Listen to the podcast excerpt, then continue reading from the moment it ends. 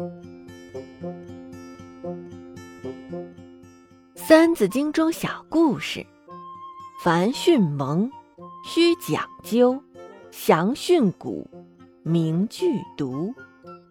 做任何事情都需要有个好的开始，求学问也不例外。打好了基础，才能追求其他更高深的知识。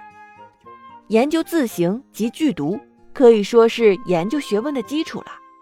就句读来说，虽然称不上什么高深的学问，但是如果不认真学习，把标点符号放错了位置，可能会造成许多麻烦呢。有这样一个故事，说的就是剧读。从前，在唐朝，有个员外，有一天，他请了一位新的管家。由于这个员外天生吝啬。就和新管家约定，限制他每日的饮食如下：无鸡鸭也可以，无鱼肉也可以，青菜万万不可少，酒也不可。但是员外立下这条条约时，条约中并没有标点符号。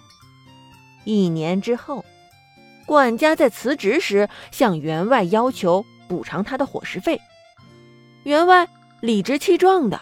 把当年立的条约拿出来，而这位管家机智的立即拿出笔，将它改为：无鸡鸭也可以，无鱼肉也可以，青菜万万不可，少酒也不可。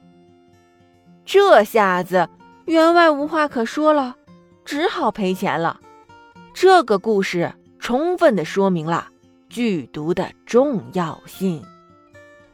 凡训蒙，须讲究；详训古，明剧毒。